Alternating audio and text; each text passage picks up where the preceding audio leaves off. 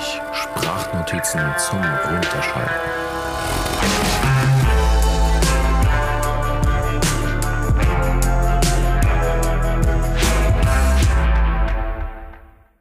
Ay Caramba, schon Folge Nummer 4. Willkommen bei Grundehrlich Sprachnotizen zum Runterschalten.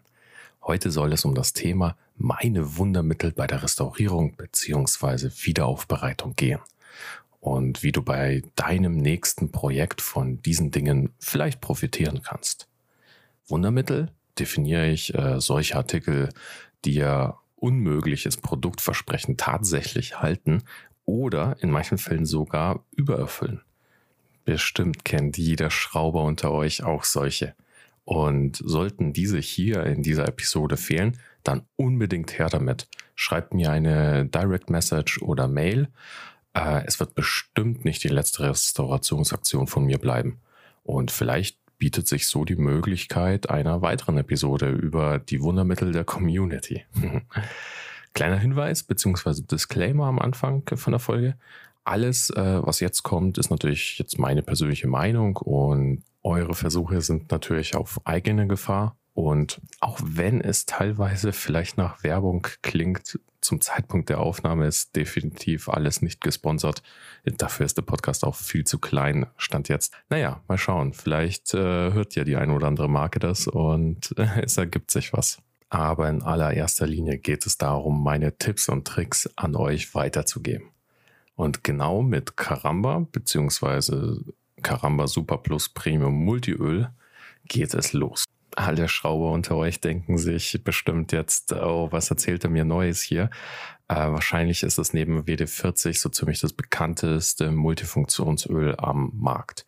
Normalerweise schätzt man ja sehr, äh, sehr gute rostlösende und korrosionsschützende Eigenschaften an dem Produkt, gerade wenn es darum geht, alte Schrauben vor und neue Schrauben nachzubehandeln. Und besonders bei Muttern und Schrauben, bei denen man betet, dass diese nicht abbrechen. Ein Hoch deswegen auf jeden Fall auf die Schmier- und Kriecheigenschaften von dem Multiöl. Wie viele schier unlösbaren Schrauben ich damit doch aufbekommen habe. Und ja, hier heißt es definitiv viel hilft viel. Was aber auch bei Karamba großartig ist, sind die gleitenden Eigenschaften. Sollte es also mal klemmen, dann könnt ihr Karamba auch abseits von Schrauben verwenden. So habe ich zum Beispiel meine Tacho-Instrumente in mein verzogenes Armaturenbrett bekommen oder auch, und das war der Grund, warum es für mich definitiv ein Wundermittel ist, beim Wechsel der Lederschaltknaufmanschette. Letztlich half mir Karamba tatsächlich, das Leder über den Schaltknauf zu bekommen vorheriges Einlegen in Wasser und Ziehen und Drücken half alles nicht. Erst als ich deutlich, deutlich äh, viel Karamba zwischen Leder und Schaltknauf gesprüht habe, ging es rüber. Erwähnenswert sind, glaube ich, auch die Kindheitserinnerungen, die bestimmt der eine oder andere hat, wenn er den Geruch von Karamba in der Nase hat und an die heimische Werkstatt oder Garage zurückdenkt, wie er wissbegierig dem Opa oder dem Papa über die Schulter schaute bleiben wir im schmierenden Sektor. Das nächste Wundermittel ist ein Molybdensulfat Leichtlauf Getriebeöladditiv. Meins war von Liquimoly. Ach ja, bevor ich weitermache, ähm, ihr müsst natürlich jetzt hier nicht fleißig mitschreiben. Also ihr könnt natürlich gerne, aber ich habe auch in die Show Notes einen Link reingepackt der geht auf meine Website grundehrlich.de und dort habe ich in einem Artikel mal die ganzen Wundermittel äh, zusammengefasst, ein paar Bilder hinzugefügt, wie, wie und wo ich es vielleicht eingesetzt habe und entsprechend auch Links, wo man die Artikel dann kaufen kann. Also zurück zum Getriebeöladditiv. Eine kleine Wundertube mit wenig Inhalt, dafür umso größeren Effekt. Pro Liter Getriebeöl könnt ihr eine solche Tube, sprich 20 Gramm, in das Getriebeöl direkt einfüllen und so bekommt ihr eine Art Schutzfilm auf die einzelnen Getrieberäder. Dadurch, so das Versprechen, was auch bei mir zumindest definitiv ähm, auch so war, werden die Geräusche aus dem Getriebe deutlich leiser. Gut, bei mir ähm, habe ich gleichzeitig das mit einem Getriebeölwechsel gemacht. Sicherlich hilft das noch zusätzlich aber ähm, die Geräuschkulisse hinten aus dem Getriebe, 924S nicht vergessen, Getriebe hinten, ähm, waren deutlich leiser. Die Molybdensulfatpartikel ähm, füllen nämlich die Unebenheiten auf den Metalloberflächen äh, aus und dadurch minimiert sich klar irgendwo der Verschleiß und dadurch, dass die Lücken ähm, ausgefüllt werden, auch entsprechend die Reibung. Und das ist der Grund, warum dann entsprechend das Getriebe weniger kreischt. Auch bei meinem Motorenöl habe ich mich für eine Version mit einem Molybdensulfat-Zusatz entschieden. Ob es hilft, ja, ich hoffe. Netter Nebeneffekt. Geht was daneben oder schwitzt er, kann ich genau sagen, ob es das neue Öl ist.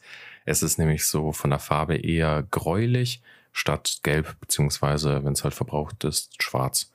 Äh, so konnte ich schon die ein oder andere teilweise undichte Stelle identifizieren und dann entsprechend äh, ja passend ähm, die Dichtungen an der Kurbelwelle beziehungsweise auch an der Ausgleichswelle tauschen lassen. Zum Schluss bleibt noch zu erwähnen, dass das Getriebeöladditiv nichts für nasse Lamellenkupplungen, wie zum Beispiel bei Motorrädern, äh, vorhanden sind, äh, ist und auch für ein Automatikgetriebe eignet sich das Additiv nicht. Nummer drei auf meiner Liste der Wundermittel habe ich mal Kratzer entfernt Zahnpasta genannt.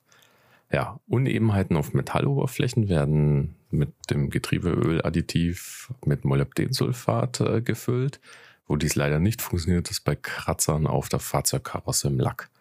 Und bevor man heulend einen Termin beim Lackierer bucht oder sagt, jupp, okay, äh, ein Kratzer mehr, gibt es vielleicht doch ein, zwei Mittel zum Ausprobieren. Vielleicht ist der Kratzer nicht so tief und kann mit der eben erwähnten Kratzerentfernzahnpasta rauspoliert werden. Es handelt sich hierbei um eine Art Schleifpaste. Ja, im Prinzip wie so eine Zahnpasta, die man auf den Kratzer aufträgt und dann äh, mit einem Mikrofasertuch entsprechend wegreibt. Noch besser funktioniert das, wenn man das Mikrofasertuch davor leicht anfeuchtet und dann poliert man so lange, bis nahezu keine Rückstände mehr von dieser Schleifpaste zu sehen sind funktioniert natürlich nur bei leichten Kratzern, die nicht allzu tief sind. Also da darf es auf gar keinen Fall runter bis zur Grundierung gehen oder bis zum Metall logisch. Aber ein Versuch ist es wert. Und ganz am Anfang, als ich den 924S gekauft habe, habe ich tatsächlich den ein oder anderen Kratzer so auch entfernen können. Wie vorhin erwähnt, packe ich euch ein paar Bilder davon in den Artikel rein. So, meine Nummer 4 ist Dr. Wack A1 Polster Alcantara Reiniger Pro. Ein wirklich top Reinigungsmittel. Ich hatte damals nichts anderes übrig und habe mir gedacht, ja, wie könnte ich diesen hellgrauen Teppich, der damals noch drin war, ähm, reinigen. Und dieses Mittel versprach besonders geruchsbindende und reinigende Eigenschaften.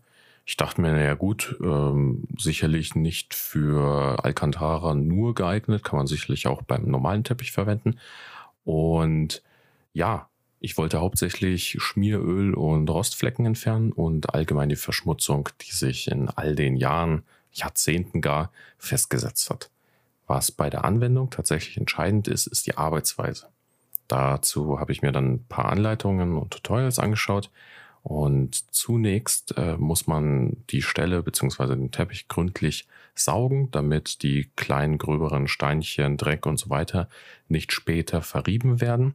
Weil klar, äh, dann hast du einen mechanischen Abrieb und der zerstört am Ende mehr, als dass du reinigst.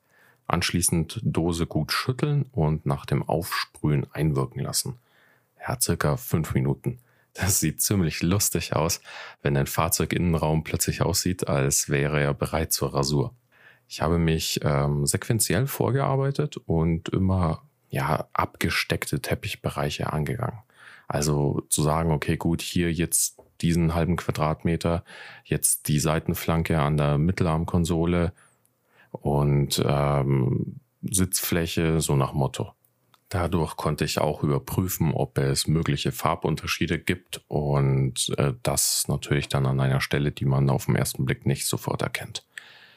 Gut, nach dem Einwirken ging es an die Haderarbeit, nicht nur sprichwörtlich, sondern auch in der Realität.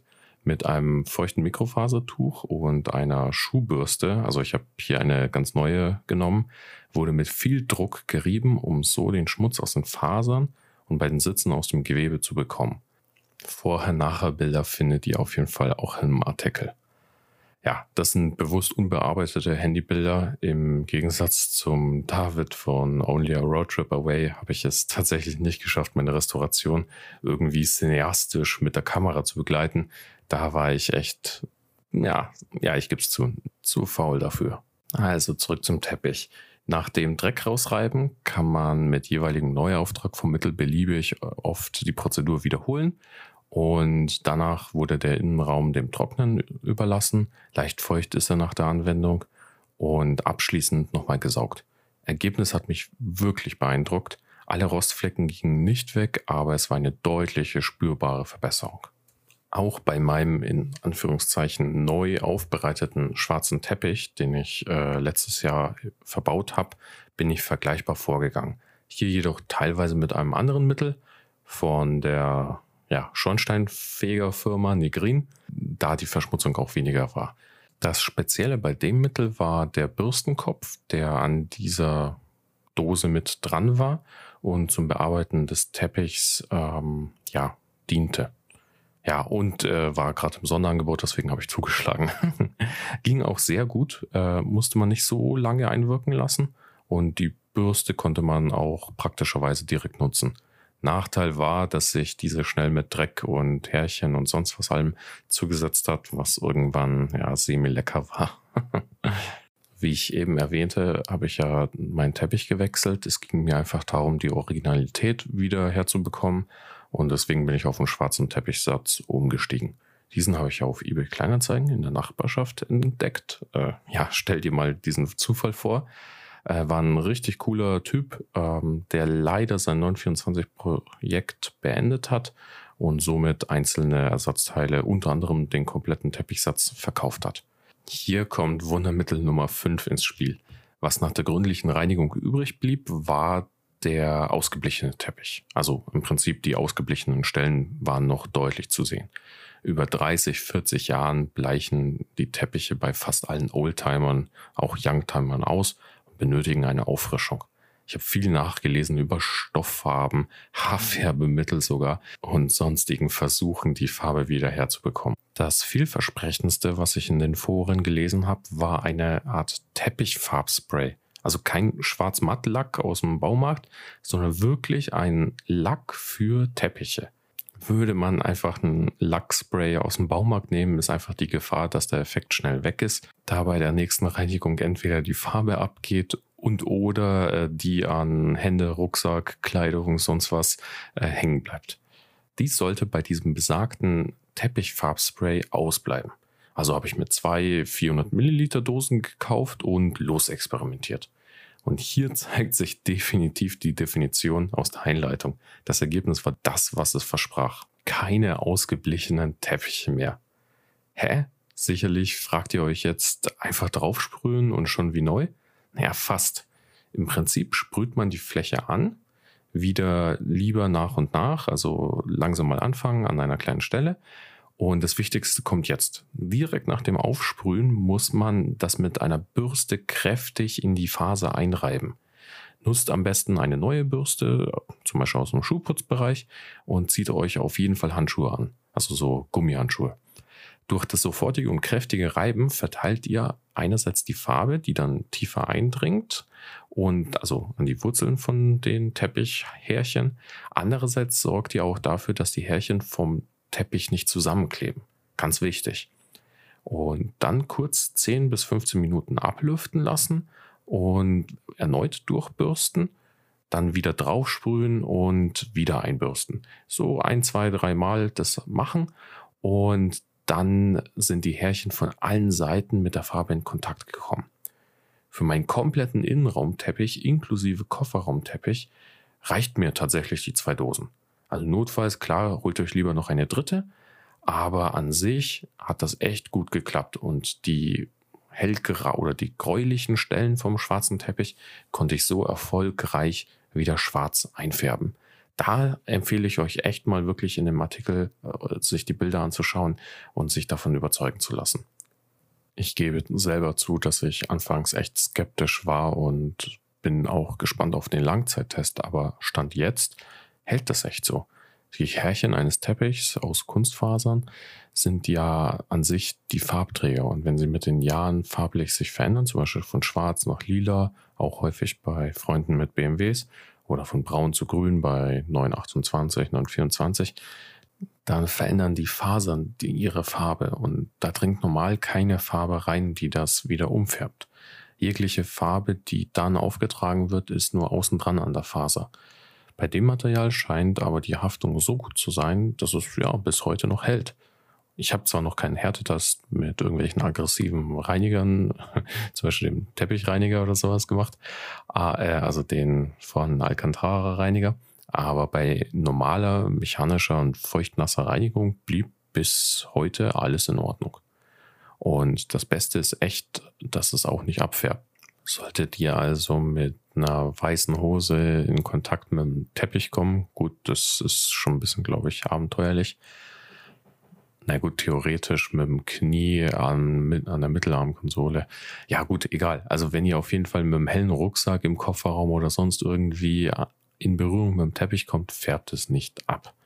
Und das, ja, wenn das jetzt drei, vier Jahre so hält und man alle drei, vier Jahre diese Behandlung nachholen muss, könnte ich echt gut damit leben. Zumal die zwei Dosen zusammen so zwischen 20 und 25 Euro kosten, also echt überschaubar. Wundermittel Nummer 6 hat richtig, richtig Geld gespart. Das heißt Schweißnaht aus der Flasche. Ja, was kann so schief gehen beim Schrauben? Schraube abreißen, Kratzer im Lack reinsetzen, Rost entdecken. Oder, und das kommt bei den meisten Autos aus den 80er, 90er Jahren beim, bei der Demontage oder Restauration vor, man bricht irgendein Kunststoffteil ab, das es entweder gar nicht mehr als Ersatz gibt oder bei dem die Ersatzteile auf eBay den Bitcoin-Preis gefühlt schlagen. Irgendwelche Lüftungsgitter oder Lamellen, Halterungen, Nasen, oder auch die Schraubfassung beim Blinkergehäuse. Was hier mein absoluter Tipp ist, wenn es anders nicht geht und eine vielleicht nicht sichtbare Stelle ist, Schweißnaht aus der Flasche. Hierbei handelt es sich um einen speziellen, sehr, sehr starken Sekundenkleber und ein ominöses weißes Pulver bzw. Granulat. Beides zusammen ergibt dann eine chemische Verbindung, die klebt, als gäbe es kein Morgen. Wahrscheinlich haben die im Porsche Museum den Porsche 956 so an die Decke geklebt. Das ist ja ähm, ein Auto, das so viel Anpressdruck äh, erzeugt, dass bei 321 km/h das Auto rein theoretisch an der Decke fahren könnte. Und ist ein Ausstellungsstück im Porsche Museum. Aber Spaß beiseite. Gefühlt jeder Sekundenkleber verspricht zu halten. Doch hier ist Name Programm, also es entsteht tatsächlich eine Schweißnaht. Es geht so weit, dass du zwei Kunststoffstücke miteinander verkleben kannst, biegen und es bricht an einer anderen Stelle daneben. An sich ist es so ziemlich bei jedem Material verwendbar. Ich habe es meist bei Kunststoff und auch GFK, also bei meinem Tagedach verwendet, aber rein theoretisch würde es auch Kunststoff und Metall und so weiter gehen. Gerade wenn irgendetwas ja, Plastikartiges abbricht, fehlen meistens Splitter und hier hilft dieses zuvor erwähnte Granulat. Hiermit kann man Lücken schließen und so das Original teilweise rekonstruieren. Das bleibt natürlich semitransparent, deswegen teilweise und muss gegebenenfalls dann noch nachlackiert werden oder angemalt werden. Auch das lässt das Mittel zu. Ebenso lässt sich dann das ausgehärtete Granulat schleifen und so kann man überschüssiges Granulat entfernen. Mein Tipp, wenn ihr Stellen rekonstruieren müsst oder wollt, dann klebt mit Kreppband die Splitter an zum Beispiel das Lampengehäuse, bei mir war es jetzt letztens das Blinkergehäuse, und bildet durch weiteres Kreppband eine Art Form bzw. Begrenzung. Diese füllt ihr dann mit etwas äh, Granulat, lässt es reinrieseln ist ein bisschen wie so ganz, ganz, ganz feines Salz. Und dann träufelt ihr ein, zwei Tropfen Sekundenkleber drauf. Das härtet sehr, sehr schnell aus, also wirklich innerhalb von 10, 15 Sekunden. Und deswegen bitte, bitte auf die Finger aufpassen. Und diesen Schritt wiederholt ihr beliebig oft, bis es eurer Meinung nach passt. Also so kann man Kanten oder entsprechend die Splitter wieder dran konstruieren. Anschließend Klebeband entfernen oder Kreppband, Spuren vom Kreppband entfernen, nämlich an den Stellen, wo das Granulat direkt auf das Kreppband kam, bleibt das Kreppband natürlich dran kleben, deswegen muss man das dann leicht wegschleifen.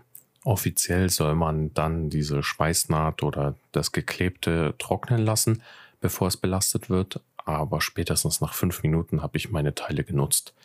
So konnte ich nicht nur meine Mittelarmkonsole, sondern auch die Mittelarmkonsole in einem Datsun 260Z vom Kumpel reparieren und diverse Kleinteile am 924S. Absoluter Härtetest war mein Tagerdach. Bei dem GFK-Hubdach gehen in den Jahren meist die Ecken kaputt, beziehungsweise die Kanten. Kaschiert wird dies mit der Dichtung, doch wenn man einmal diese Dichtung wechseln muss, dann offenbart sich meist der Bruch. Also auch wenn ihr irgendwo mal im Internet äh, nach Ersatzdächern sucht, weil zum Beispiel euers irgendwie beschädigt ist, achtet wirklich auf die Kanten. Hier habe ich aus dem Kreppband eine Art Schalung gebaut und so die Ecken nach und nach wieder hergestellt anschließend geschliffen und am Ende auch lackiert. Zu sehen ist es noch ein klein wenig, aber da die Dichtung noch drauf kommt, war mir das Wichtigste, dass es einfach hält. Und das tut es definitiv. Gegenüber Kunstharz und Glasfaserspachtel ist es eine deutlich, deutlich schnellere und leichte Alternative. Ganz wichtig ist nur zu erwähnen, dass die Geschichte eher steinhart wird. Also sprich, wenn ihr was Flexibles braucht, dann muss eine andere Lösung her. Und diese Lösung stelle ich euch im letzten Mittel vor. Mittel Nummer 7. Fix it all oder Adhesel. Was, wenn jetzt zum Beispiel Gummi reißt? Beispielsweise die Manschette unter dem Schaltsack oder eine Gummiumstülpelung beim Scheinwerfer. Orte, an denen man eine flexible Verbindung braucht und etwas rekonstruieren möchte. Stellen, die vor Feuchtigkeit geschützt werden sollten oder auch zum Beispiel die Hardcore-Anwendung, der sich lösende Scheibenrahmen bei der Glaskuppel vom 924 oder auch 944. Überall, wo man eine flexible Verbindung braucht, kann diese schwarze silikonartige Klebemasse helfen. Adhesel kommt in einer Kartusche, wie ihr sie von Fugensilikon her kennt. Und die Anwendung ist ebenfalls gleich. Einfach die Kontaktflächen ein bisschen reinigen. Wobei je nach Ort und Anwendungsfall, also ob man es sieht oder nicht, könnt ihr direkt loskleben. Keine Sorge, das Zeug hält eh überall, auch an Fingern und Kleidung. Zum Aushärten braucht es im Gegensatz zur Schweißnaht etwas länger. Luft getrocknet äh, bildet Fixit All so nach circa 15 bis 20 Minuten eine Art Haut oder so ein Film, der dann berührtrocken ist. Und über Nacht trocknet es dann komplett aus. Und falls ihr bei Wind und Wetter mal restaurieren wollt, das Zeug härtet auch unter Wasser aus.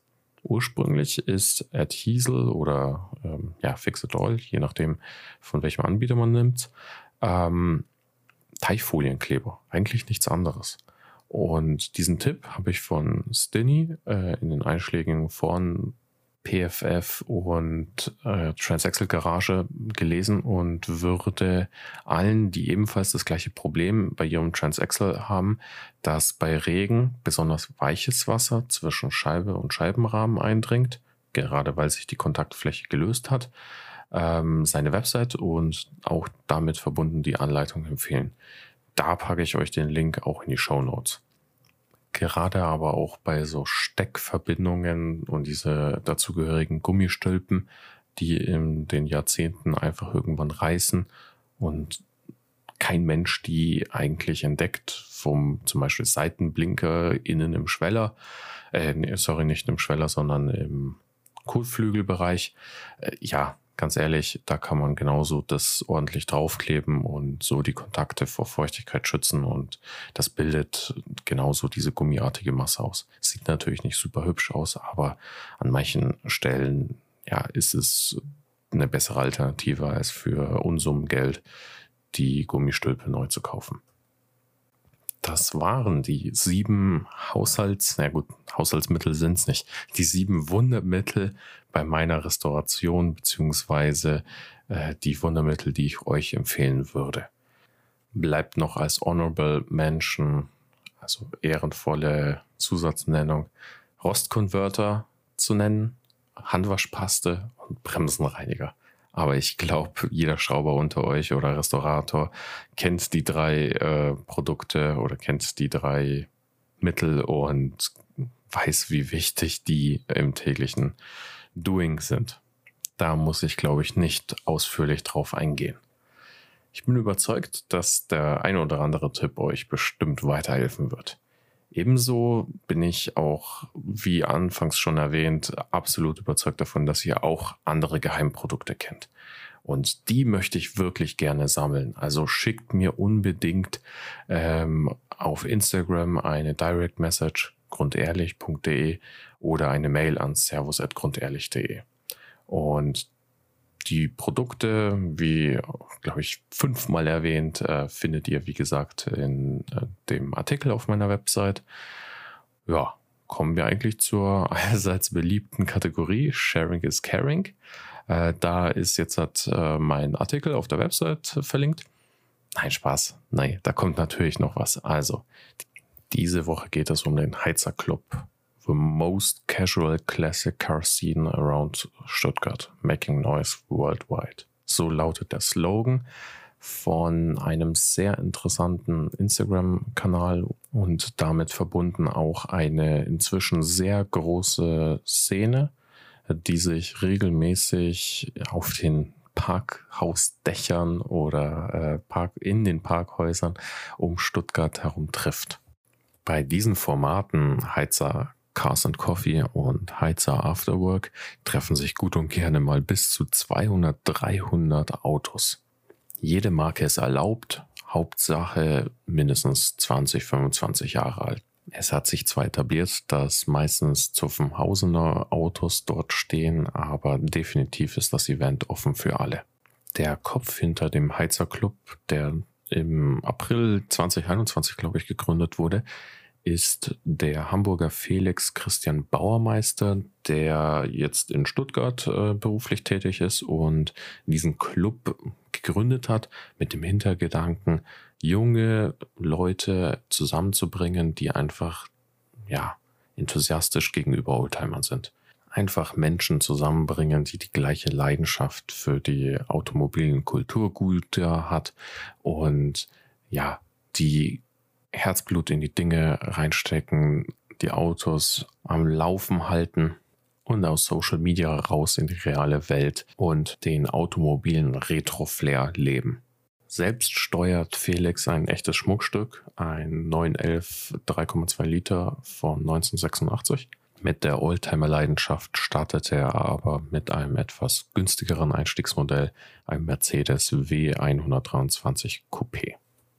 Empfehlung geht also definitiv raus an alle, die Bock haben, mal bei so einem Carson Coffee dabei zu sein im Stuttgarter Raum. Da einfach mal Heizer Club auf Instagram folgen bzw. die Website prüfen.